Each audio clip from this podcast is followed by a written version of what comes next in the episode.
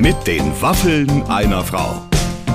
Ein Podcast von Barbaradio. Herzlich willkommen. Das sind die Waffeln einer Frau. Heute mit einem ganz, ganz tollen Kollegen von mir. Bernhard Hoeker ist da. Clemens, ich kann dir sagen, ich kenne ja den Bernhard schon sehr, sehr, sehr lange. Ich verbinde den eigentlich mit dem Beginn meiner Karriere.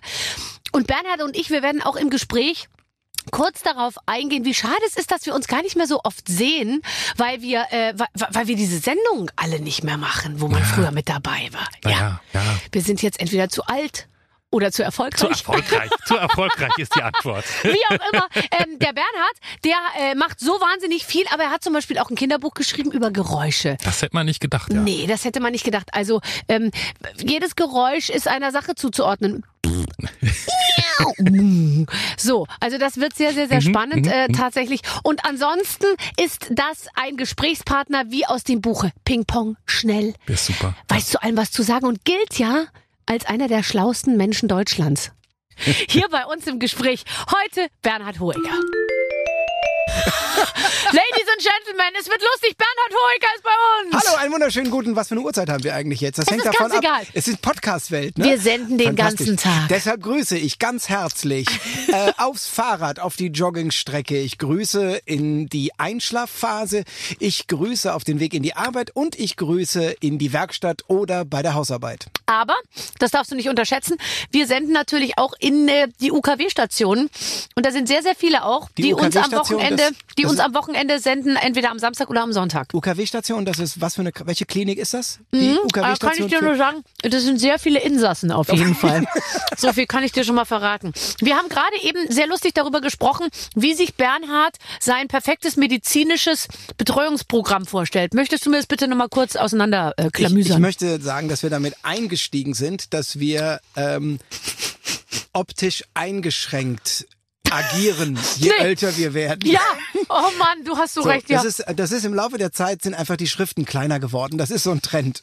Das. So. Und, äh, und dann haben wir uns darüber unterhalten und äh, wie man so mit seinem Körper umgeht. Und dann habe ich nur kurz erzählt, dass ich ja eigentlich einmal im Jahr in eine Klinik gehen möchte. Dann werde ich Montagmorgen in eine Vollnarkose gelegt. Und wenn ich Dienstagabend wieder Mhm. Erwache. erwache, dann sind meine Fußnägel gemacht, äh, meine Haut ist durchdermatologisiert, also alles weggescreent und weggeschnitten, was da weg muss. Ja. Die Augen gelasert. Äh, Oh. Wenn überhaupt, wenn das sein muss. Also es geht mir nicht um Schönheit, es geht nur um Gesundheit. Ja. Alles ist gespiegelt, wo man mit irgendwelchen Geräten reinfahren kann. Oh. Und danach ist man einfach, dann weiß man Bescheid. Man war zwischendurch mal in der Röhre und dann Das klingt ziemlich gut. Bei mir hat es schon mit Schönheit zu tun und ich würde auch mich freuen, wenn die ein oder andere Sache entfernt würde und Ich woanders glaube- wieder, äh, keine Ahnung, aber so, dass man einfach sagt, hol das Beste aus mir raus, ohne dass es fies wird, weißt du? Ich glaube, so, wenn dann- das möglich wäre. Ich glaube, dann müsste man dich montags morgens um 8 Uhr in die Vollnarkose legen. und um halb zehn wäre ich schon wieder zu Hause zum lange Frühstück. genau, exakt. Nee, okay. Aber machst du nicht so? Ich habe letztes Jahr so ein Check-up gemacht und es war ganz toll. Ich hatte so gute Werte. Ich habe ja Hühner und ich dachte, ich habe bestimmt einen sechsstelligen, Wie- wie viele? einen ge- sechsstelligen Cholesterinwert, äh, Wert, weißt du, weil ich mir dachte, bei den ganzen Eiern, ich habe ja jeden Tag, ich glaube, zwölf Eier oder so und die muss ich natürlich verarbeiten. Das heißt, ich mache auch Ei in Speisen, wo eigentlich gar keins ran gehört. Einfach nur, weil ich es kann. und natürlich. ähm, und äh, da habe ich, hab ich äh, einen so einen Check gemacht und es war toll. Das war ganz toll. Und ich verstehe jetzt nicht so ganz, warum man, wenn man die Möglichkeit dazu hat, das nicht häufiger macht oder eben zumindest so einen Minimalcheck irgendwie so häufig, wie es die Kasse zahlt. Also ich kann das nur jedem empfehlen, das ist wirklich, danach geht's einem besser. Die meisten haben nur Angst, dass man was findet. Ja. Und das ist natürlich blöd. Das ist, äh, das ist irgendwie, wie soll ich sagen, kontraproduktiv tatsächlich. Also manche machen dann Tests, aber nicht die ganz schlimmen, weil sie sagen, okay, gut, also manches will ich dann auch nicht wissen. Es ist totaler Schwachsinn. Man geht da raus und mir hatten sie gesagt, also ich hebe im Prinzip die, die gesamten Durchschnittswerte vom, vom Berliner Westen, sage ich jetzt mal. So gut sind meine Also, Werte. das heißt, wenn wir mal in der Zeitung lesen, dass Berlin Die im gesündeste Schnitt Stadt gut, ist. die gesündeste Stadt Deutschlands ist, ist dein Wert der entscheidende gewesen. Ah, das ist gut, muss ich mir merken. Dann gehe ich hier hin. Dann bin ich- ich, im Schnitt gesünder. Ich wäre auch, ich wäre, dann bin ich im Schnitt gesund. Das ist sehr schlau. Es, ich wäre auch ein bisschen enttäuscht gewesen, wenn meine Werte nicht gut gewesen wären, weil ich habe, ich tue so viel irgendwie davor und ich ernähre mich so gesund und ich mache das irgendwie, dann wäre ich, ich wäre richtig beleidigt gewesen. Nein, ich mache da, ich mach nichts dafür. Ich habe mir jetzt eine Waage gekauft, Mhm. die mir mein Alter angibt. Aber die kennt mich noch nicht gut genug. die ist schlecht im Schätzen. Da bin ich irgendwie zwei Jahre älter. Ah, die Weil gibt dir mein- dein, Fü also so ja, das. dieses Gewicht, dann den Körperfettanteil, den, Okay. die, äh, nicht die Luftfeuchtigkeit, Körperwasseranteil, ja. Knochenmasse oh, und okay, sowas alles. Okay, ich habe sehr schwere Knochen und viel Wasser. Also Ja. bin ich, ist man dann älter oder jünger? Das, das, ich hab keine Ahnung. Ich könnte mir einreden, ich sei sehr saftig noch. Ich warte ja darauf, ich habe die jetzt ganz neu. Ich hoffe ja, dass ich das Alter, was mir die Waage angibt, irgendwann überhole. Ja. Dass einfach nur die Waage immer dasselbe Alter angibt und ich werde nur immer älter und lass die Waage hinter mir. Damit, daran kann man sich auch, ich sag mal, so einen halben Tag pro Woche kann man sich daran hochziehen. Ja. Aber jetzt mal umgekehrt. Du hast erzählt, du hast Hühner? Was Ja. für Hühner? Wie viele? Welche Rasse? Groß, klein, Zwerghühner? Ähm, ich habe gemischte Hühner und die nehme ich häufig aus Legebatterien, äh, werden die dann äh, freigelassen und dann nehme ich dann immer ein paar. Du rettest und Hühner quasi Dann haben wir ja. auch einen Hahn und wir haben alle möglichen Sachen. Früher auch beim Hühner, bei, bei so einem richtigen Hühnershop mal gekauft hier in Berlin. Gibt, glaube ich, nur einen da im, tief im Osten. Da fährt man ewig lang hin und da kann man sich welche aussuchen und die legen Eier und ja man gibt vorne was rein und hinten kommt was raus. Das ist für mich, ne? finde ich, eine ideale Geschichte. Ja, ich habe auch überlegt, dass äh, das ist einer der, der Dinge, die für nicht vegetarische Ernährung spricht, Ja. dass es bestimmte Dinge gibt, die wir Menschen gar nicht essen können, wie zum Beispiel Regenwürmer und Kram, der in der Erde rumliegt. Ja. Und Hühner picken das ja alles auf und machen daraus eine Nahrung, Ganz die genau. man ja dann wiederum essen kann. Und ich habe jetzt auch nicht das Gefühl, ohne jetzt den Veganern äh, an dieser Stelle auf den äh, Fuß zu steigen, dass meine Hühner unter großen Schmerzen diese ähm, Eier legen. Ich habe sogar das Gefühl, dass es ihnen ähm, mitunter Spaß macht, dieses Ei zu legen. Und dann würde ich es auch irgendwie als respektlos empfinden, das nicht zu essen. Weil ich weiß, wie lange die da manchmal sitzen und dieses Ei dann legen. Ich war noch nie dabei, wenn so ein Ei live gelegt wurde. Nee. Du doch bestimmt schon. Ich habe es gefilmt. Nicht dein Ernst. Ich habe es gefilmt. und wie, wie, wie würdest du sagen, Zwerg- was fällt dir ein, wenn du, wenn du an dieses Bild denkst? Der schwarze Zwerg Orpington legte seine ersten Eier, indem er noch auf der Schlafstange saß. Nein. Dem äh, Sichtfenster den Hintern entgegenreckte Mhm. und dann das Ei einfach fallen ließ. Und dann habe ich mein Handy in der Zeitlupenfunktion äh, dahingestellt und eine halbe Stunde später so durchgescrollt, bis ich entweder endlich an der Stelle war. Und jetzt gibt es irgendwie so ein vier Sekunden Video, wo ein Ei aus einem Po auf den Boden fällt. Oh, ein richtiger Hühnerporno. Äh, das stimmt. Was Ja. sagt man? Porno ist doch die. Äh, ähm, Porno wenn- ist eigentlich andersrum. Nee, ja. Aber du kannst es dir rückwärts du- angucken. Boah, wie das Ei in diesem Po verschwindet. Ekelhaft. Ich habe das Ekelhaft, Gefühl, wir, Bernhard. dass wir im Internet verschiedene Webseiten besuchen. Habe ich gerade so das Gefühl. Ja, es kann sehr sein. Es kann gut sein, aber ich komme da, ich komme da nicht absichtlich drauf. Ich falle da immer wieder drauf. Ja, nee, und bin Porno- so paralysiert, dass ich das nicht umschalten kann. Ja, das, ich habe ja Porno irgendwann mal umdefiniert. Also früh, also Porno ist ja eigentlich geht's ja um Sexualität in in expliziter Form. Mhm. Aber Porno ist für mich eigentlich alles, wenn ein Mittel zum Selbstzweck ist. Also so ist zum Beispiel äh, die letzte Versuchung Christi Mhm. ist quasi ein ein ein Folterporno, weil es geht nur darum, Ja. die die Foltersituation, in der Jesus war, ist der Selbstzweck, Mhm. auch wenn es da nicht so um Sexualität geht. Nee, verstehe. Äh, ach, wie schön, dass wir jetzt auch noch die Kirche so am Rande gestreift haben. irgendwie. Nein, nur den Glauben. Nur den nicht. Glauben. Also gut, Sex und Kirche haben wir jetzt schon mal. Jetzt können wir uns abgehakt. den wichtigen Sex- Dingen Wir haben die Veganer, haben wir. Ich bin aber absolut pro vegan, gell? Ich kann es auch nicht verstehen, dass man, ähm, dass man da immer äh, noch so äh, mit den Augen rollt, wenn jemand sagt, ich möchte nicht. vegan sein oder so. Im Gegenteil, ich muss echt sagen, dass man inzwischen, äh, das ringt einem ja sehr viel, ähm, wie soll ich sagen, Begeisterung ab, wenn Menschen sich überhaupt. Ich finde sowieso immer toll, wenn Leute was durchhalten so. Und die und vegan machst du ja nicht, weil es besser schmeckt, ähm, auch, aber das machst du halt wirklich mit einer Mission. Also das machst du ja, weil du was erreichen willst. Und so erreicht man halt auch sehr viel. Also das ist das, was ich, also erstmal essen natürlich alle, die nicht vegan sind, essen ja auch vegan. Ich esse ja auch Dinge, die nicht vom Fleisch sind. Ja. Und ähm, ich habe auch schon vegan gegessen, ohne es zu merken. Und das war natürlich das total lecker. Also du isst was Ja. und hast halt nur kein Huhn mit reingeschnibbelt, sondern Ja. das ist halt einfach, das ist total lecker. Also ich habe da gar nicht, die sollen das machen, wie sie wollen. Das ist völlig, Völlig. Ähm, ich finde nur, wenn ich einen Schnitzel sehe, ist es wirklich, das, also ich bewundere Veganer oder schon Veget Vegetarier, weil ich so ein, bin totaler Fleischliebhaber. So Mhm. ein richtig gutes, angebratenes Steak, so ein hochwert, oh. Aber vielleicht Mhm. brauchst du das auch. Weißt du was, was, stell dir mal vor, was, was vielleicht mit dir passieren würde, wenn du das nicht ab und zu dir mal zuführst. Vielleicht würde, würde, würdest du äh, zugrunde gehen.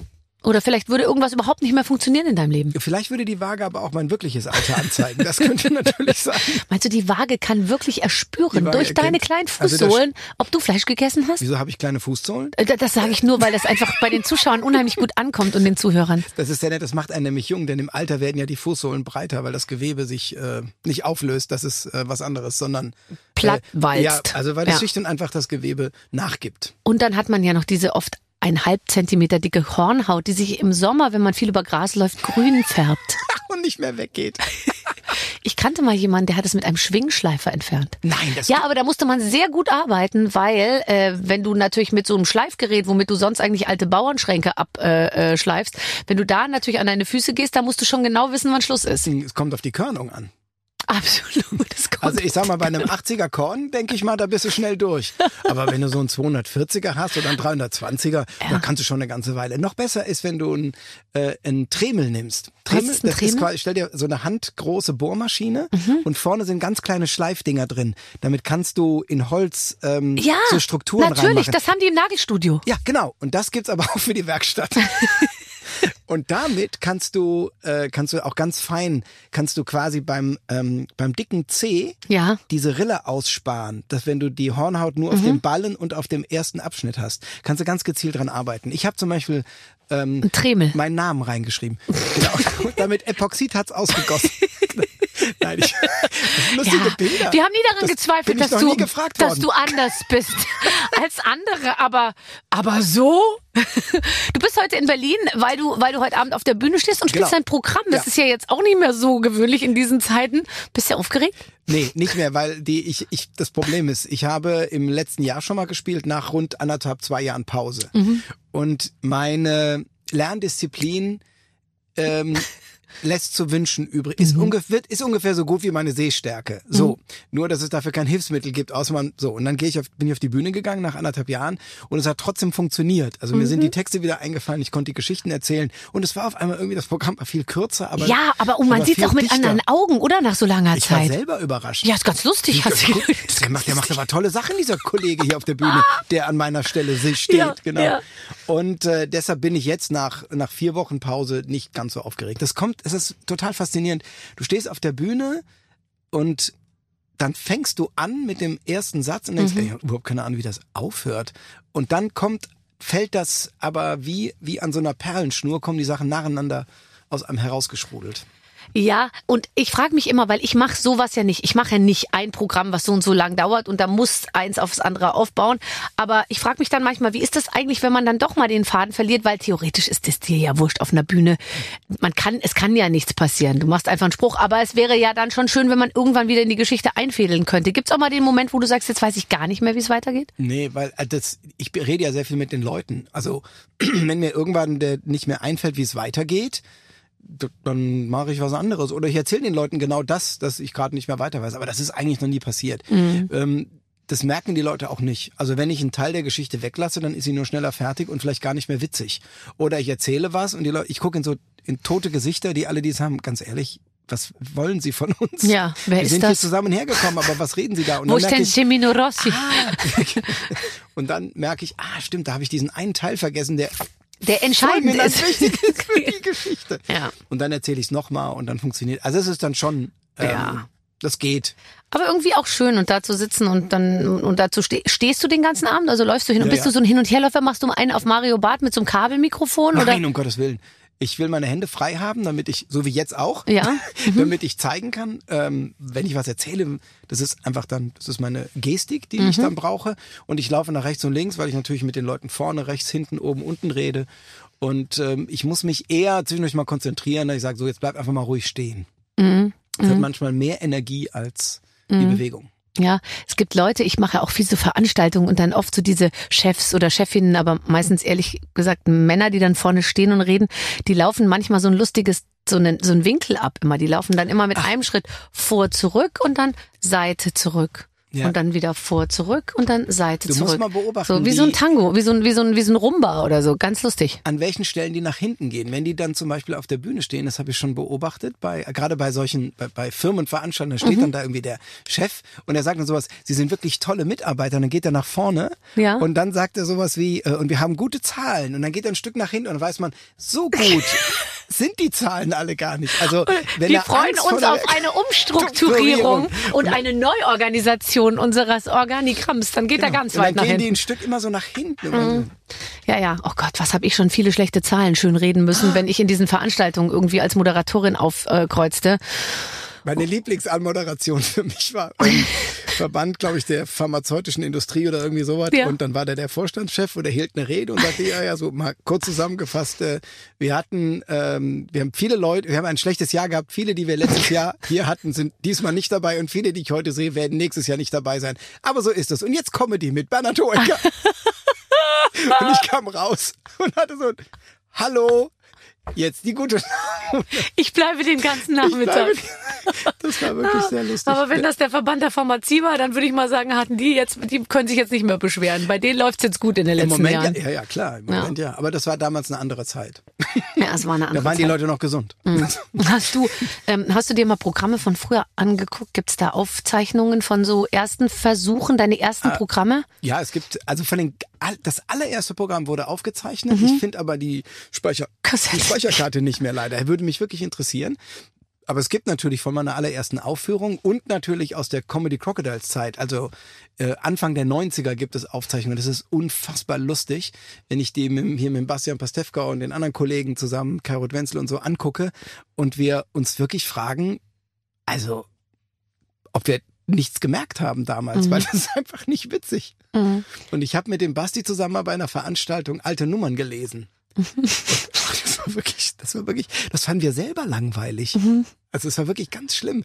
Und wir waren natürlich völlig begeistert damals. Mhm. Ja, aber vielleicht hat sich auch der Geschmack insgesamt geändert. Vielleicht warst du damals absolut auf der Höhe der Zeit des, des deutschen Humors und Nein. und äh, nein. Wir waren einfach schlecht. Ja, ähm, ich, es la- das Internet vergisst ja nichts und Oh. ich habe jetzt letztens bin aufmerksam gemacht worden auf viele, viele Folgen äh, frei Schnauze, die ähm, die noch zu finden sind. Jetzt tu mal nicht so. Dafür haben wir den Comedy-Preis gewonnen, Bernhard. Stimmt. Ja. Was haben und wir denn da gemacht? ja, da haben wir Impro-Comedy gemacht. Und du warst der Einzige, der ein bisschen Ahnung äh, hatte von, von, von Impro, weil du das natürlich schon kanntest irgendwie. ja. Und, äh, und da war es ganz oft auch ganz wahnsinnig unlustig. Manchmal allerdings auch gut. Aber ich weiß noch immer, wenn wir nach oben kamen und waren manchmal so ein bisschen zerknirscht, weil es nicht so gut gelaufen war, dann stand oben immer so ein aufgeregter Redakteur, der uns in Empfang nahm und der wollte uns nicht äh, schlechte Laune machen, weil er wusste, wir müssen noch drei Sendungen aufzeichnen an dem Tag. Und da sagte er dann immer, wir haben uns totgelacht hier oben. Äh, Und dann wusste man schon, oh Ah, Gott. hat er nicht. Hat er ist einen nicht. Schritt zurückgegangen. Ja, Und dann wusste, man, dann wusste man, dass das nicht so. Nee, da waren, das waren schon, ähm, da waren, das ist einfach, also Impro ist aber auch schwierig, zumal, ich muss mich echt nochmal gerade, ist das das Ding mit diesen politischen Sachen gewesen? Also jetzt, was sagt mal, wir haben einen Comedy-Preis bekommen als Ensemble? Nein, da war doch, Mike Krüger hat das moderiert und dann hat er immer gesagt, spielt äh, folgende Szene als Western. Und dann mussten wir, kaufe ein Brot in einer Bäckerei und dein Fahrrad wird vor der Tür geklaut. Und dann wurde reingerufen und jetzt spielt es als Porno. Und jetzt spielt es als äh, Roman, äh, als g- gute Zeiten, schlechte Zeiten äh, Dings. Und jetzt spielt es als Western. und Das so. war das Studio hinten rechts und nicht vorne links, wo genial daneben war. Ich, Genau. Ich habe das Studio hab ich jetzt Wir wieder können im Kopf, wir beide hingegangen von uns sind. sagen, wir können hinten rechts und, vorne, links. Und das Stimmt. können nicht viele sagen. Ja. Stimmt. Oh ja. Oh ja, jetzt erinnere ich mich da wieder. Das war lustig. Ich habe das, ich liebe das ja, äh, Sachen in verschiedenen Genres dann zu spielen. Das macht einfach, Ja. einfach und die Leute finden es immer gut. Total, total. Jetzt habe ich, jetzt hast du mich, jetzt weiß Das ich guckst wieder, du dir jetzt nachher auf Nee, der Rückreise noch- mal, ja, mal, ich, mal an wieder. Ich habe ja mehrere Impro-Formate gemacht und bin mit den Titeln immer etwas durcheinander gekommen. Geht's dir jetzt auch schon manchmal so, wenn du in so eine Talkshow kommst, um Promotion für irgendein Projekt zu machen, dass die dann so, so ein bisschen mal so zusammenfassen, was du alles schon so gemacht hast und dass das riecht schon so ein bisschen nach Nachruf? Dass man sich so denkt, oh Gott. Und Gott. alle sitzen da so mit so schiefgelegtem Kopf und denken Und sich, man hat hm, Angst, dass der letzte Satz lautet, lautet und am Ende hinterließ er. genau, genau. Ja. Geht dir das auch so? Schluss. Äh, ich bin manchmal selber überrascht, was da alles drin ist. Also was auch so ist, zum Beispiel sehr lustig, dass ich manchmal Und er ist auch Autor. Und ich dann denke, naja, das stimmt jetzt nicht. Also ich bin jetzt kein Autor.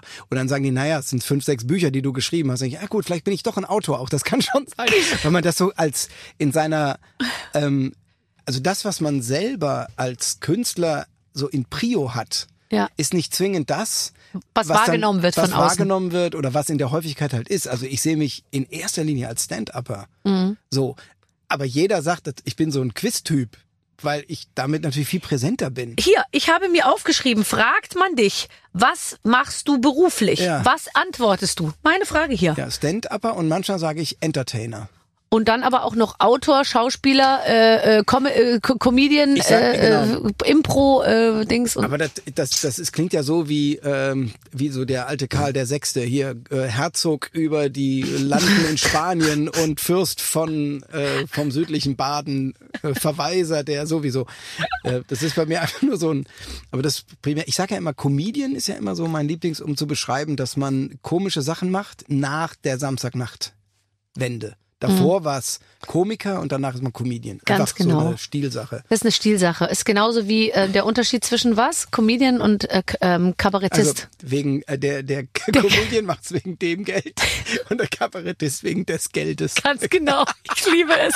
Der ist immer wieder lustig und, Ich auch. und den haben wir schon in den 90ern war ich der weiß. schon alt. Damals habe ich ihn noch gar nicht verstanden. Ich auch nicht, aber ich konnte ihn fehlerfrei wiederholen.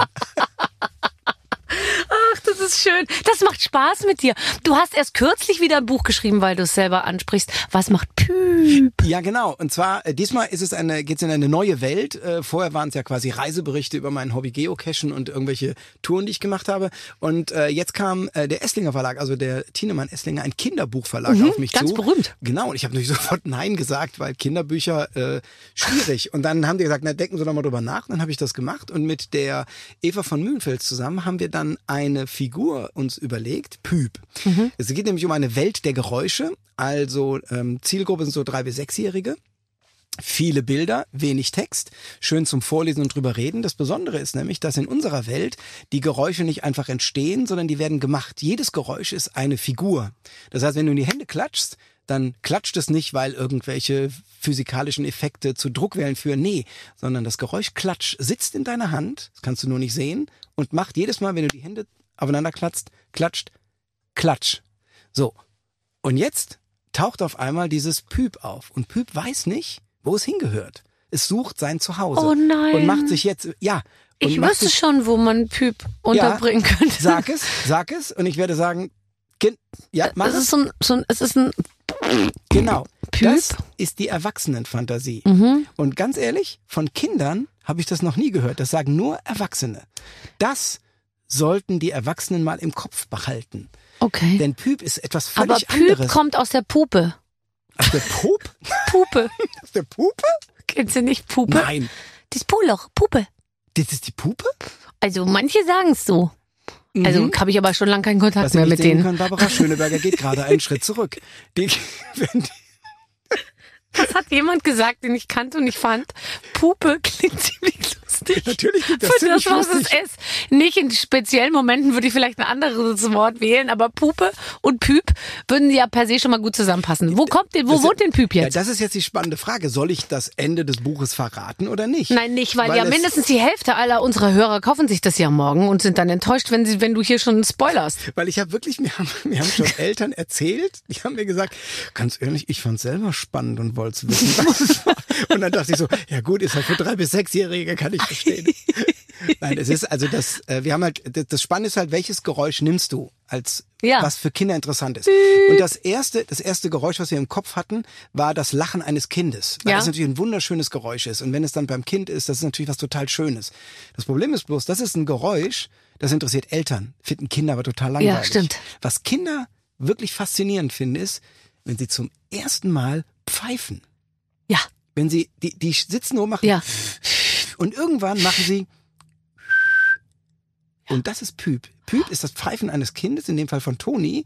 Und ganz am Ende findet er natürlich sein Zuhause Oh. und ist natürlich total glücklich. Und meine Lieblingsseite ist eigentlich die davor, wo er absolut, er sitzt am Strand, also auch von Nico Renger total schön gemalt. Püp sitzt alleine am Strand. Und ist fertig. Du hast zwei Fische, die sich lieb haben, zwei Oh äh. Seesterne, die sich im Arm halten, zwei Wattwürmer, die sich im Arm halten. Und er ist ganz alleine und sagt, ich bin das langweilig, das blödste Geräusch der Welt. Niemand Oh. will mich haben. Und es ist wirklich, da ist man manchmal wirklich traurig. Okay, Was willst du von mir? Dinge passieren. Da draußen steht eine Frau und gibt mir die ganze Zeit. Ze- Nee, ich kann jetzt, ich möchte jetzt Ich nicht bin am spielen. Arbeiten. Ich rede jetzt mit Bernhard über seine Pupe und du störst mich jetzt nicht. Gerade ist er kurz davor. Äh, so. Steht da, mach so. Mach so. Weil sie möchte, dass ich ihr beklopptes Redaktionsspiel jetzt spiele. Mache ich aber nicht. Ach so, ach so, das ist vorbereitet. Ja, klar. Ach so. Naja, die Redaktion muss natürlich auch ein bisschen was machen, damit sie sich als Redaktion So, weiterhin versteht. auch hier monatlich eben, eben dieses Geld in, in, äh, in Rechnung stellen kann, was sie, also die, glaube ich, kriegen, Puppe. die kriegen alle Geld, ja. In Mhm. ihre Puppe. In die Puppe. Das ist, habe ich noch nie gehört, das Wort. Nee, aber denk mal drüber nach. Mach doch mal ein Buch über Puppen. Verschiedene Puppen, die, die, gibt ja auch große, dunkle und kleine rosane und, ähm, Mhm. dicke, dünne, Ich weiß, ich weiß. Es gibt, schwulstige, magere. ich, wir haben schon festgestellt, dass wir, dass wir verschiedene Favoriten in unseren Browsern, Kopfzeilen haben. Entschuldigung. Mein Gott, ich kann meine eigenen Aufzeichnungen nicht mehr lesen. Mir ist schon ganz heiß. Über Puppen so und dann redest du Warte. über... So, Ja, jetzt hat sie einen schwarzen Pulli an. Ich Ja. kann, kann dir sagen, warum der warm ist. Nicht wegen dem Pulli drüber, sondern wegen den drei Pullis da drunter. ja, aber das ist ja ganz eng, ist ja durchsichtiges Material fast. Ja, ich erkenne nix. Vom, Ja, ich kann jetzt auch nicht. Hier- Wir sind ja jetzt hier, um ein Interview schön, zu führen. Dass du jetzt sagst, du trägst durchsichtige Kleidung, die aber in verschiedenen Räumen sind. Ja, aber das weiß doch der Hörer alles nicht. Also, Wir können ja hier so ein. ja, ich trage ja gar nichts. ich trage ja gar nichts. Ähm, warte Außer- mal. Außer Ähm, diesem Skianzug mit der. äh, genau. Äh, Komm, gut, dann machen wir jetzt doch das. Jetzt hat die mich total rausgebracht. Ähm, hier mit ihrem Ding. So, pass auf. Hier klingt schon mal ein kleines Hütchen hier Ja. am, an. Soll ich das hier reinmachen in mein Haar? Vielleicht, oder ist es am Ende für dich? Oder ist es vielleicht, ich, oh, sieht aber gut aus. Warte, ich mach's ein bisschen mehr in die Mitte. Hast du auch was zum Verkleiden? Oh! Äh, ja, ich dachte, das hätte jemand vergessen, aber ich glaube, das hat was mit Absicht zu tun. Bei uns passiert alles mit Absicht und trotzdem unabsichtlich. Verstehe, verstehe, verstehe. Das sieht sehr gut aus. Also du schaust aus wie ein oberbayerischer Bürgermeister Das ist, so, das ist ja riesig. und ich schaue aus wie eine. Bist du nicht äh, Josephine vom, bist du nicht Mutzenbacher. vom Süden? Doch, ich bin aus München, ja Ursprünglich, Logo. Ne? Das ist äh, das Hobby, das sieht man. Aber na, sehen, sehen tut man's nicht. Ich schaue urban aus. Urban äh, könnte auch Ja, es nördlich sein. Ich bin elegant wie eine es Hamburger gibt, der- Es Bürgerin. gibt der Urban in, in München. So, jetzt pass mal auf, lieber Bernhard, liebe Barbara. Heute wird's romantisch. Hm. Siehst du, da haben wir doch schon perfekt, Perfekt. perfekt Ich eingeleitet. frage mich, warum wir dann diese Sachen auf dem Kopf haben. Uns wurde zugeflüstert, dass du, Bernhard, früher keine Folge der Soap Verbotene Liebe verpasst hast. Das stimmt. Das nehmen wir zum Anlass, euch mal äh, eine schnulzige Spieles, äh, Szene spielen zu lassen. Wir haben jetzt wochenlang an einem Drehbuch gesessen und möchten nicht übertreiben, aber es ist sehr, sehr gut. bitte spielt folgende Szene frei und bitte schön schnulzig. Die passenden Requisiten liegen neben euch. Barbara ist Clarissa von Schönstetten. Gibt's die? Ja, also von Anstetten war es. Ach, die heißt von Anstetten. Genau. Oh, ist es da, wo es immer um die Holding geht? Ja. Die genau. Holding. Was Die machen die Holding. nochmal her? Was stellen die her in der Holding? Dinge, Geld. Die machen was mit, das Geld übrig bleibt. Das gefällt mir. Und du bist Johannes Graf von Hohenecker. Ah, von derer zu Hoheneck ist übrigens eine Überlegung, ob das der, die Herkunft unseres Namens ist. Na klar. Deren zu Hoheneck. Ja, wir sind eventuell verwandt mit Honecker. Das ist das Lustige. Aber das ist eine Überlegung, rein Sprach, also vom was Aber eine Überlegung von dir und, und, und Nee, deiner eine- Familie? nee, nee, weil wir kommen du, ich ja der- überlege, Ho- ob wir mit den Hohen, äh, mit den derer zu Hohenecks verwandt sind. Angeht. Nee, also es gibt die Burg zu Hoheneck, gibt es Ja. Mhm. im Pfälzer Raum. So, und die nördlich davon ist das Saarland und da kommt ja Honecker her. Ja. Deshalb ist es naheliegend, dass Hohecker, Honecker, Hohecker, dass das irgendwie so zusammenhängt. Ah. Was wir definitiv sind, verwandt mit Helmut Kohl. Das ist mein äh, Großonkel sechsten Grades. Aber ist es nicht so, dass man mit jedem Menschen auf der Welt um sechs Ecken verwandt oder bekannt ist? Bekannt ist. Bekannt. Dass man also jemanden kennt, der einen kennt. Ja, ja, genau. Aber verwandt nicht. Also da wird's dann schon, nee, verwandt geht natürlich nicht. da wird's dann schon schwieriger. Hat dir das jemals Vorteile gebracht, dass du so eng mit Helmut Kohl Helmut Kohl. verwandt bist? Ich glaube, deshalb hat es so lange gedauert, bis ich endlich hier sein konnte. Nee, kann's nicht ändern. Der ist, ey, das ist der, mal, der ist der sechste sechste- Großenkel, äh, Großneffe von. Helmut Kohl. Den kannst du nicht einladen. Nee, das kannst du nicht bringen. Nachher ist das eine politische Talkshow. Das mag unsere Zielgruppe Zielgruppe nicht. Genau. Ja, genau. Sag nochmal das Wort politische Talkshow und wir senden dann ein Foto von dir mit dem Seppelhut. äh, willkommen in der politischen Talkshow mit Barbara Schöneberger. Schön, von schönen, von schönen Siefen, schönen Seifen, schönen. Ich heiße von. Schönstetten und du Von bist Graf von. Hohenecker. Ihr beiden lebt auf dem schönen Gut Schloss Königstümpel. Aber hier läuft nicht alles glatt. Überall Intrigen und Missgunst. Clarissa und Johannes streiten über das Abendessen. Denn das Lieblingsessen von Graf von Hohenecken sind Frikadellen mit Mischgemüse und brauner Soße. Schon wieder hat Clarissa die Frikadellen anbrennen lassen. Ein Streit entfacht, bei dem äh, auch alte Wunden aufgeklaffen. Äh. Johannes geht nie mit den Hühnern Gassi. Mein Gott, die, die sind so durchgeknallt. Ich finde total gut. ist durchgeknallt. Das Also- Mhm. erinnert mich an ZDF-Redakteure, die, mit denen wir Impro-Shows gemacht haben. Weil normalerweise ist ein Impro, pass auf, da ist eine Turnhalle und du bist ein Raumfahrer. Viel Spaß. Und dann geht's los. Dann lässt man da was entstehen. Aber das ist ja ein komplettes Drehbuch. Ist rührend, oder? So, also Johannes geht nie mit den Hühnern Gassi, Clarissa bügelt die Go Golfhosen von Johannes falsch. Bitte seid dabei so melodram melodramatisch wie möglich und beachtet Folgendes. Graf von Hohenecker beginnt jeden Satz mit Meine Mutter hatte so recht. Und Clarissa beendet jeden Satz mit So nicht. Okay. Vertragt euch am Ende und sagt euch, wie sehr er euch liebt. Es ist ja mehr Schach. Oh Gott, sag mal. Also ich muss ich immer schon sagen, alles vergessen. Also meine ich, Mutter hatte so recht. Ja, okay. Ähm, warte. Ähm, du musst jeden Satz. Wir, wir leben auf dem schönen. Jetzt, ich serviere dir das ne? Abendessen. Ich komme erst mal rein. Zunächst hatte ich mich mal auf einen relativ gemütlichen Abend mit dir gefreut, an dem wir endlich mal über uns reden können. Aber so, wie es jetzt aussieht, geht es natürlich nicht. Meine Mutter hatte so recht. Sie hat mir schon immer gesagt, wenn du mit dieser Frau zusammenlebst, wirst du nicht einfach an einem Tisch sitzen können und in Ruhe essen. Weißt du, wenn du mich nicht hättest, dann wäre die Holding, mit der wir so viel Geld erwirtschaften, dass immer etwas übrig bleibt, wie Bernhard Hoeker sagt, dann wäre diese Holding schon längst den Bach runtergegangen. Aber ohne mich so nicht. Meine Mutter hatte so recht. Sie hat mir schon immer gesagt, du würdest sofort aufs Geschäft zu sprechen kommen, wenn du einmal das Essen versauen würdest. Und genau das ist jetzt wieder passiert. Ich bin enttäuscht. Ich lasse Frikadellen auch nur dann anbrennen, weil ich draußen sein muss, um mich um die Hühner zu kümmern, die du vernachlässigst, seit du mich geheiratet hast. Seit dem Tag, an dem ich hier zu dir in dein kaltes Schloss gezogen bin, vernachlässigst du die Hühner, was mich dazu zwingt, meine Pflichten in der Küche zu vernachlässigen. So nicht. Oh, boah, meine Mutter hatte so recht.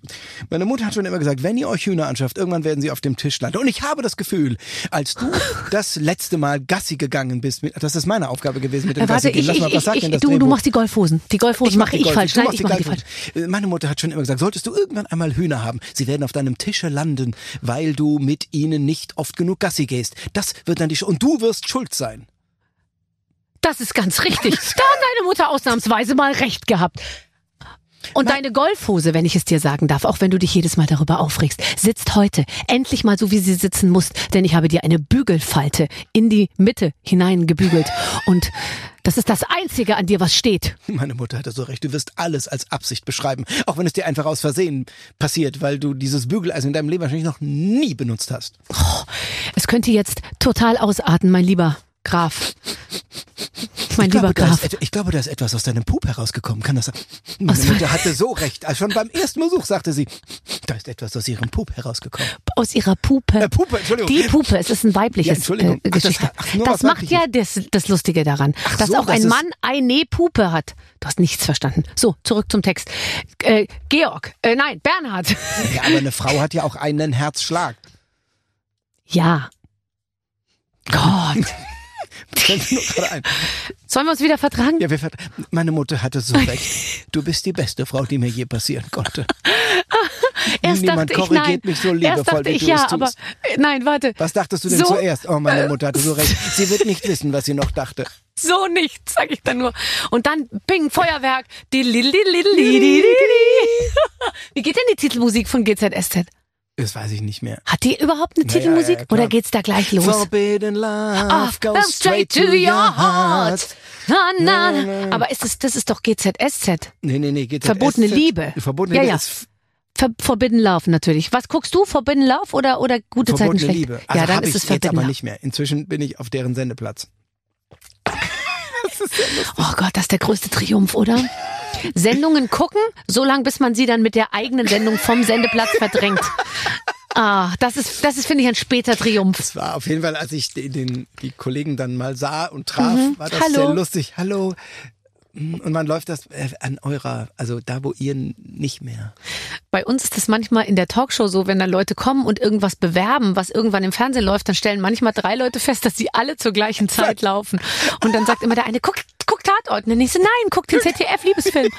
Aber meine Doku kommt zur gleichen Zeit. Und so, ja, da muss man sich immer einig werden. Also das war sehr, sehr schön, dieses Spiel. Auch wenn es, äh, auch wenn es ein Theaterstück ist, sage ich mal, dass das, das gewissermaßen viel will. Viel will und wenig kann. Es ist aber gute, in guten Stücken steckt mehr, als man vorher denkt. Ja, gehst du häufig ins Theater? Naja, ich arbeite da.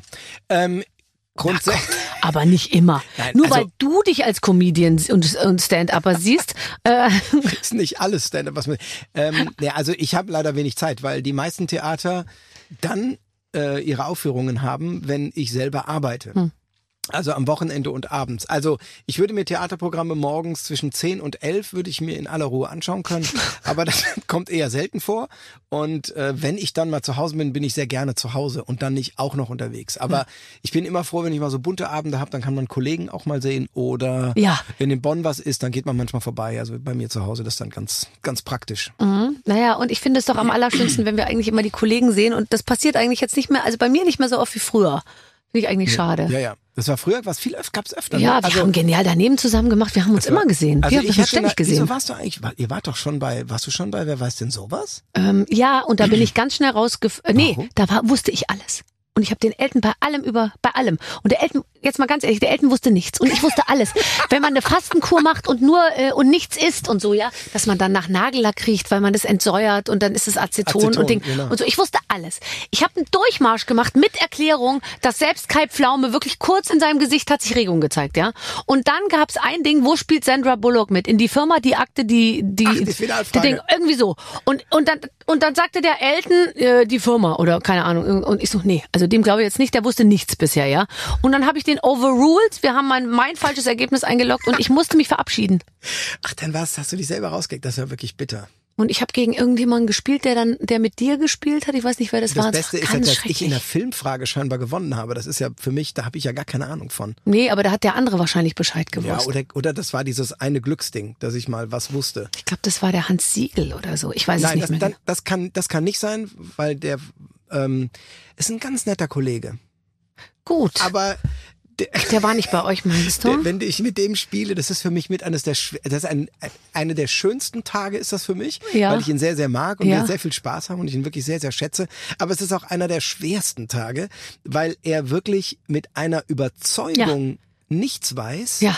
dass ich fest, also wenn dann wird dann sowas gesagt, ähm, wie hieß Angela, die Bundeskanzlerin Angela mit Nachnamen? Ja, Merte. So, und dann, da geht, klar ist das, dann steht dann da irgendwie Merkel, eins, zwei oder Merkel steht Ja. dann da. Und dann denke ich, ja klar, ist natürlich Merkel. Und dann sagt er, ah, das ist eins, das habe ich schon mal gehört, ganz wichtig, also super, und zwei, du bist so geboren worden und dann ist er sie weggegangen, dann, dann so, ich so, ja okay, dann wird's wohl stimmen. Und dann nehme ich, und dann sage ich, es ist eins und Kai guckt mir an, was für ein Bullshit. also der ist lustig. wirklich so überzeugt. Ja, klar. Das ist wirklich, also der, mit dem zu gewinnen, ist, Ist eine schwer. besondere Leistung. Aber Ja, ich- ich, mag ihn sehr, sehr gerne. Das ist einer meiner auch. Lieblingskollegen. Und der ist, der ist irgendwie, ist ganz gut, finde ich auch. So, äh, bevor ich jetzt mich hier um Kopf und Kragen rede, pass auf. Ähm, wir, wo waren wir gerade stehen geblieben? Ich weiß nicht, wir wurden von diesem, wir wurden von dem Spiel unterbrochen. Ja, von diesem unsagbaren Spiel. Nein, es ist sehr schön. Aber es konnte, wir konnten, wir konnten nochmal unter Beweis stellen, was wir auch schauspielerisch Natürlich, einiges drauf haben. man- Ich habe mir ein Stichwort hier aufgeschrieben, ähm, das heißt Ahnenforschung und, und das haben wir eigentlich ja gerade eben Ja, schon waren wir, gestreift ja. und sind nicht stehen geblieben. Ähm, hast du privat, persönlich für dich oder im Rahmen einer Sendung Ahnenforschung betrieben? Ich habe privat damit angefangen. Einfach so aus Interesse, wenn man sich mal mit den mit Älteren aus der Familie unterhält. Und ich kann das nur jedem empfehlen. Es hat, es sind drei Dinge, die mir daran totalen Spaß machen. Das eine sind so Logiksachen. Du findest irgendeinen Grabstein und eine Todesanzeige und eine Geschichte aus der Familie. Und die drei Sachen musst du so zusammenbringen, dass du nachher weißt, wer ist mit wem verwandt. Weil manchmal liegen dann die Kinder, liegen dann bei den Eltern, bis auf die Frau, die liegt woanders beim Schwager aus Gründen, keine Ahnung. Sowas. Ich weiß Und- warum. ja, Die lagen auch zu Lebzeiten schon, Schon ab und zu mal zusammen. Das ist schon mal einfach so, das, ma das macht mir einfach Spaß so als, Also Logik, also quasi so Doku mit der eigenen Familie. Das zweite ist, es ist wirklich spannend, etwas über die Familie zu erfahren und sich zu überlegen, ähm, in welcher Lebenssituation waren die, die man, weil man sie ja selber kennt. Also da ist dann irgendwie gerade bei den vor 100, 200, 150 Jahren sind ja ein Onkel von mir, der ging, oder Vorfahrer von mir, der ging morgens zum Amt und hat zwei tote Kinder gemeldet, die in der Nacht gestorben sind. Der eine morgens, der andere abends. Mhm. Und das ist natürlich, wenn man dann selber Kinder hat, ist das nicht nur so ein ah, Ereignis, zwar muss ich ein Todesdatum eintragen, nächster, sondern man hat so dieses, ah, also man, die, mhm. das, die Vergangenheit bekommt so ein Leben, also mhm. bekommt irgendwie eine Ding. Und das dritte ist, es, es mit, mit den alten Familienmitgliedern zu sprechen, ist relativ schwierig, ja. weil die, weil es gibt ganz wenige Themen. Also äh, die Follower und Likes auf Instagram. Ist nee, aber etwas, über die alte Mutter Zeit, sowas hat meine Oma, die hat immer gesagt, die alte Zeit oder die schlimme Zeit hat sie es immer oft genannt auch. Aber davon konnten die wahnsinnig erzählen, dann, weil die ja. das noch alles wusste. Alles. Und dann ihre Fragen, wer war denn da mit wem verwandt, welche Geschichte, wen ja. hast du besucht, warum? Und da kommen, also kommen ganz tolle Geschichten. Aber wir hätten noch ein bisschen vorher damit anfangen sollen, weil meine Oma und mein Oma, also meine Großeltern leben natürlich alle nicht mehr. Bei uns lebt gar keiner mehr.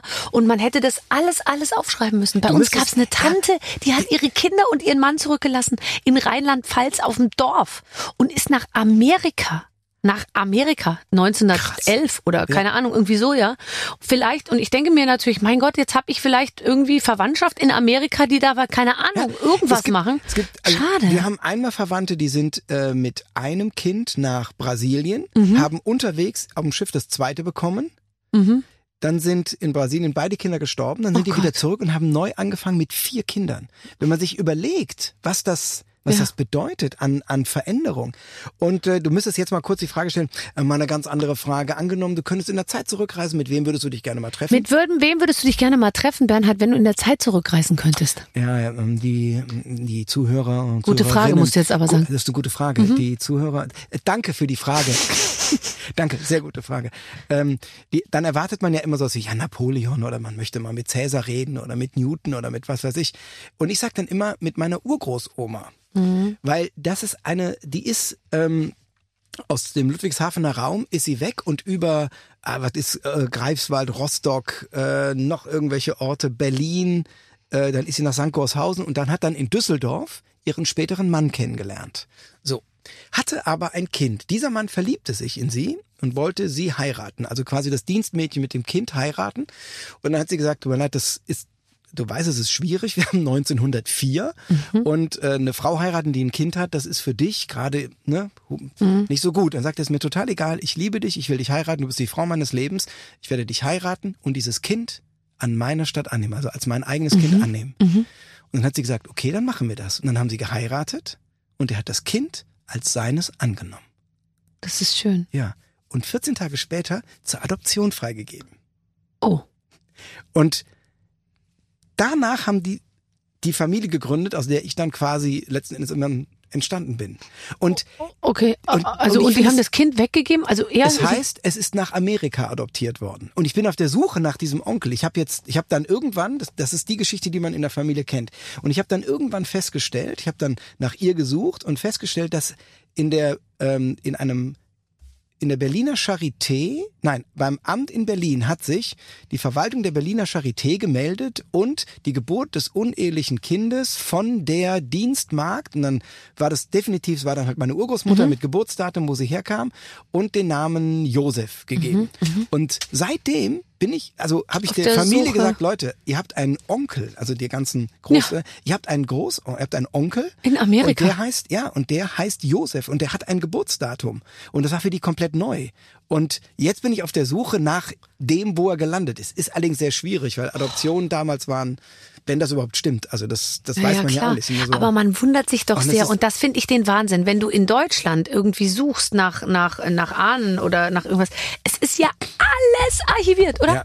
Ja, ja. Also da kann man sich echt drauf verlassen. Also das haben sie ah, drauf. das irgendwie. ist wirklich. Also es gibt, sagen wir so, die ähm, der Drang nach ähm, nach reinem Blut in der Geschichte Deutschlands hatte mhm. natürlich den unfassbaren Vorteil, mhm. dass äh, sehr viel Ahnenforschung betrieben wurde mhm. und man findet oft, also wo die ganzen äh, Stammbäume schon äh, ähm, der Blutlinie aufgezeichnet, aufgezeichnet wurden. und aufgelistet. Der Nachteil dieser Ja, es gibt nur, einige. Es war Ja. halt dieser Krieg, der dann leider, ich glaube, doppelt so viel Dokumente verbrannt hat, weil natürlich unfassbar viel im Krieg zerstört worden ist. Mhm, Und da an diese ganzen Sachen ranzukommen, das ist dann schon, also es gibt dann Regionen, da ist es leichter, in Städten schwieriger, Schwieriger, natürlich als in Dörfern, weil natürlich so eine Kirchengemeinde weniger bedroht war oder weniger passiert ist als in großen Städten.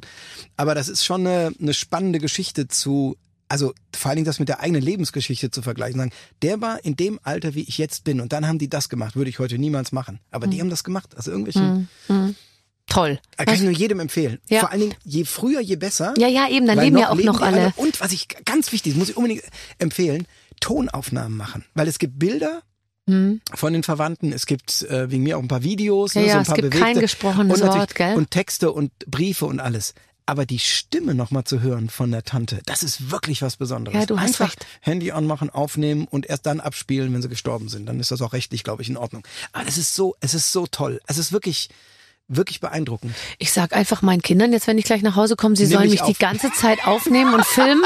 es könnte irgendwann mal für die Nachwelt, ähm, könnte es nochmal wichtig werden.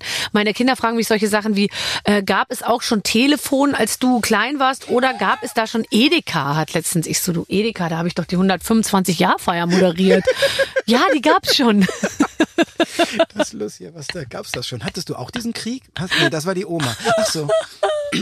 Oh Mann. Also ich find's ja immer toll bei dir, weil du, glaube ich, hast Themen, die du dann einfach so für dich entdeckst und dann gehst du aber auch in die Tiefe und dann, Ja. dann beißt du dich richtig fest und dann be beschäftigst du dich mit so einer Sache einfach über Jahre unter Umständen. Naja, also ich finde, wenn mich etwas interessiert und ich mich für etwas begeistere, also wenn mich etwas interessiert und ich mich für was begeistere, dann steigere ich mich dann, also mache ich, gehe ich die Sache noch an. Das finde ich dann auch interessant.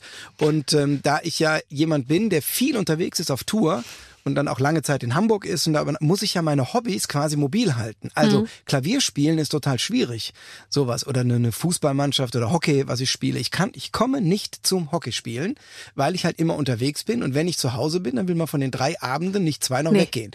Aber so eine Abendforschung kann man super machen. Man lässt sich irgendwelche Dokumente schicken und dann sitzt man vier Stunden im Zug Köln Hamburg Bums und dann sitzt man da, trägt die Sachen ein, vergleicht das und so weiter. Hast Das du denn einen richtigen Stammbaum? Also kann man sowas Ja, ja. Malen oder zeichnen oder es Ja. gibt wahrscheinlich so vorgefertigte, wo man einträgt? Also man muss sagen, die, äh, die Verwandtschaft kommt aus einem Dorf und deshalb ist der Begriff Stammbaum nicht hundertprozentig korrekt. Es ist eher ein Adventskranz. Muss man, muss man dazu sagen. Und, so, und, und das macht man manchmal. Jeder bisschen- mit jedem, wie bei RTL 2. Meinst du das? Deshalb, Äh, ja, so, ich glaube ja, so ähm, Familie, ja, das ist halt, ich meine, in, Familie ist auch ein großes ich meine, Wort. Ich grüße Friesenheim. Ja. Ich Ja. grüße Friesenheim in Ludwigshafen oder ja in Ludwigshafen inzwischen. Ja, Äh, aber es ist schon, also ich sag mal so, also da waren viele Hoheckers und wir haben dann und dann hat auch dann hat auch irgendeine, die hat, äh, die habe ich auch erst gar nicht auseinanderhalten können. Die hatte einen, äh, keine Ahnung, ähm, ähm, äh, ich glaube es war auch ein, es auch ein Josef oder ein Joachim. Auf jeden Fall hatte sie, ich glaube, einen Joachim äh, Hohecker geheiratet. Mhm. Dann hat ist der gestorben und dann hat sie einen anderen Joachim Hohecker geheiratet. Der hat halt nur, der war dann der sechste und nicht mehr der fünfte. Du, das Und musst du schon macht's verstehen. Da muss man sich schwierig. nicht so umstellen. Das ist, Ja. da kannst du einen Ring behalten, ist Alles die Nummer bleibt drin. gleich. Ja, ist, ist der Name schon drin. Und äh, naja, und das kann man, jetzt sind 1500 Leute in dem Stammbaum drin, der natürlich, da gibt's auch Linien, die irrelevant sind über irgendwelche Cousins, Cousinen, dann die Großeltern. Aber das mache ich dann, dann geben die mir ihre Sachen, die trage ich damit ein und druck denen das mal aus. Toll. Und auch Familienfeiern das ausdrucken Ja. auf so einem ah, ein Oh. Meter breiten und vier Meter langen Oh Blatt Gott, ist das Papier. toll. Wie weit gehst du zurück? Das älteste ist 17, 1600 Also, das oder ist schon sowas. der Hammer. Ja. Also ich könnte, also man könnte weiter, wenn man einfach wild irgendwas zurückgeht, aber ich will immer irgend noch einen Bezug oder eine Mhm. dazu haben. Aber das ist so 16, 17, 1700, 1648 ist, glaube ich, der jüngstgeborene, den ich so hab. Davor gibt's dann einen Vater, aber da habe ich auch den Namen, aber noch nicht das Datum. Und die hießen auch alle Hohecker. nee, nee, nee. Also Hohecker ist bis, bis könnte ich nachgucken. Ich habe das ja. Das wäre mir recht, wenn ich das ganz das genau wüsste. So, jetzt setzt er sich, ich kommentiere kurz, was passiert. Er setzt sich jetzt seine ähm, Bügel, bügelfreie Brille auf. Die beiden Bügel abgebrochen sind. Er hat sie sich aber an der Seite zurechtgeschliffen. Richtig, ich habe mit der Dekopiersäge bin ich hingegangen und habe die ähm, und habe die Oh, schön äh, die hast du sie abgemacht. zurecht gemacht. Und Und jetzt mit klemmt er sich das einfach mit dem ich wie so ein Zwicker auf die Nase. mit dem ich normalerweise meine, äh, meine Hornhaut bearbeite. bevor du sie mit Epoxidharz Bevor ich sie dann wiederum mit ausgießt. Epoxidharz aus. Einfach nur mal Also- ganz kurz zusammengefasst, worüber wir heute gesprochen haben. So bitte. 1718 Ist ist, das erste der Mal. älteste, es ist, ist Johann Michael Hohecker. Das Ja. ist so der älteste, den ich bisher gefunden habe mit Datum. Ich weiß, dass sein Vater wiederum Josef Hohecker hieß und die Frau Juliane dann später Hohecker. Aber da habe ich noch keine Dokumente, ähm, wann die geboren sind. Das muss alles in Friesenheim gewesen sein. Aber Okay. da fehlen mir die. Ähm, Und einen Honecker hast du den auch, den hast du noch nicht ich irgendwie versucht. ausfindig ich gemacht, hab oder? Die, ich habe den Stammbaum der Honeckers quasi so ein bisschen nachgebaut auf die Schnelle, aber die waren die ganze Zeit im Saarland. Die sind da nie rausgekommen. Insofern ist die Wahrscheinlichkeit, mit denen verwandt zu sein, das muss dann schon über Mhm. eine Ecke sein, weil wie gesagt, der war schon 1732 da. Das heißt, die müssen ja vor 1732 Ja. Aus der Honecker-Linie nach Süden gegangen sein. Ja. Zumal auch, wenn, wenn es die Burg zu Hoheneck gab, Ja. hießen ja ganz viele Leute, die kommen da von der Hoheneck. Ja, Und ähm, das kann dann, also das kann halt sein, dass die gar nicht miteinander verwandt waren. Stimmt. Nur weil die gleich heißen und sowas. Gott, ich habe so viel über dich erfahren. Über deinen Körper, über deine ähm, Die Puppe habe ich gelernt. über und deine Puppe und, und über deine Familie. es war fast wie so ein Bewerbungsgespräch. Ich frage Genau. mich nur, wer sich hier bei wem beworben hat. Egal. Es war schön. Danke, Clarissa. Wie Danke, meine Mutter schon immer Johann. sagt. Meine Mutter hat schon immer gesagt, geh zur Clarissa. So das ist ein wunderschön, es wird ein wunderschöner Abend sein. Es war toll mit dir und erwartet lustig. Vielen Dank. Ja, da, ich danke dir Tschüss. für die Einladung und für die Fragen und für die Zeit. Tschüss. Tschüss. Bernhard Hoeker bei den Waffeln einer Frau. Lieber Clemens, Ja. was war das für ein schönes Gespräch mit Bernhard Hoeker? Ja, hatte ich so erwartet und es kam ähm, so und noch besser eigentlich. Ja. Einfach ein guter Typ. Ja, guter super typ. Und wir, äh, gute Typen, da sind wir ja äh, Spezialisten äh, drin. Wir haben sehr, sehr viele gute Typen und Typinnen bei uns auf Mhm. der Plattform. Einfach mal reinhören. Wir haben so viele tolle Gespräche aufgezeichnet inzwischen. Ist für jeden was dabei. Nächste Woche gibt's ein neues. Bis dahin, eure Babsi. Mit den Waffeln einer Frau. Ein Podcast von Barbaradio. Das Radio von Barbara Schöneberger. In der Barbaradio App und im Web. barbaradio.de